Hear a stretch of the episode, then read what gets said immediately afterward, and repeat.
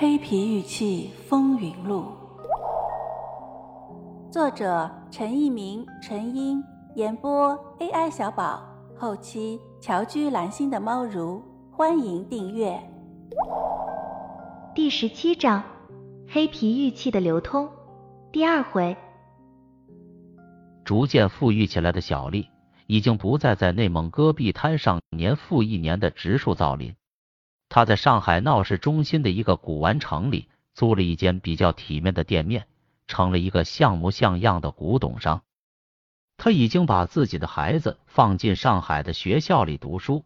他知道他是从草原走进上海的农民，他要让自己的孩子成为真正的城里人，一个在上海成长、在上海工作和生活的城里人。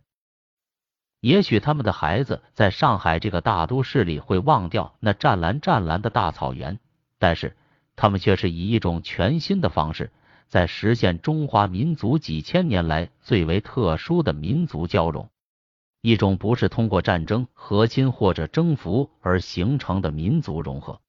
在商品经济的大潮中，市场把人的本能用最实际、最原始的方式调动起来。实现了族群之间的大交流、大融合，这是黑皮玉器交流过程中最不为人注意的一种作用。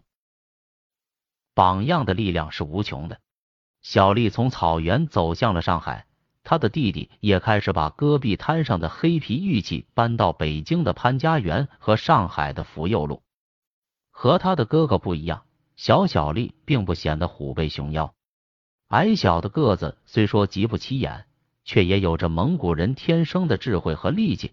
这也许是长生天赋予他的本能。他对黑皮玉器的领悟是与生俱来的。在他提供给北京、上海甚至云南等地的收藏爱好者的黑皮玉器中，不仅有我们常见的兽形器、龙形器、鸟形器和昆虫类器形，更多的是人形器或人兽复合形器。后两类黑皮玉器特别受到藏家的欢迎。我们曾经问过小小丽，她怎么有本事搞到这些特殊的器型？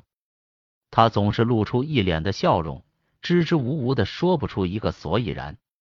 总之，她绝不会告诉你黑皮玉器是从哪儿出来的。问的多了，他会以出自于自己的故乡通辽来搪塞。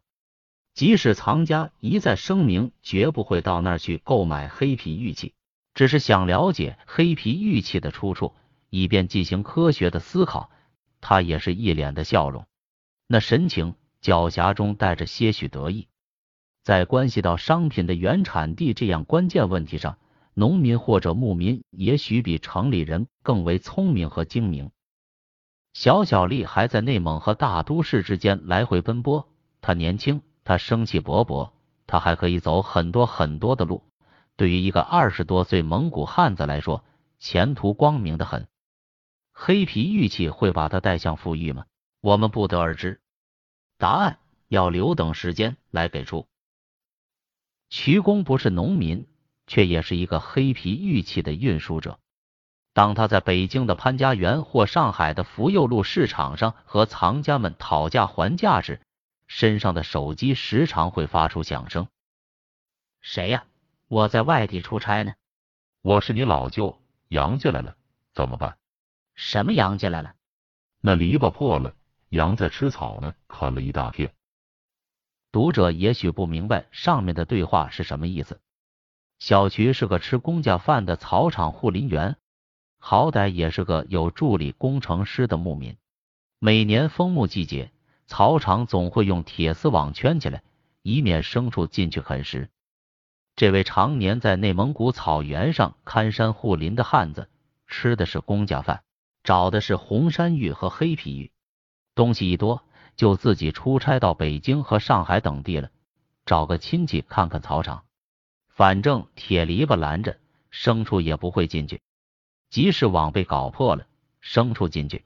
说不定还能啃出个史前文物来，总比自己找方便的多。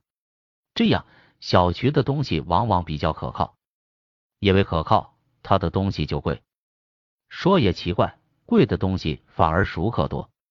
来一次北京、上海，小徐的路费、伙食费绰绰有余，还能带回厚厚一叠人民币。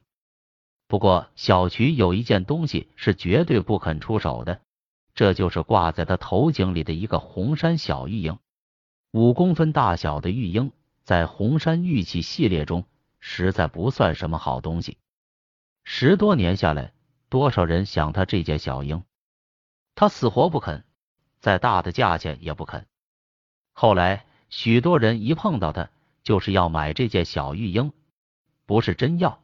而是要逗小曲玩，他总是摇头，也从不告诉人们为什么不肯出让这件毫不起眼的小鹰。也许在他生命的历程中，这个小玉鹰真的成了他的护身符，他的保护神。黑皮玉器的灵验，读者相信吗？听友你好，本节就到这里了，喜欢请订阅哦，下节更精彩。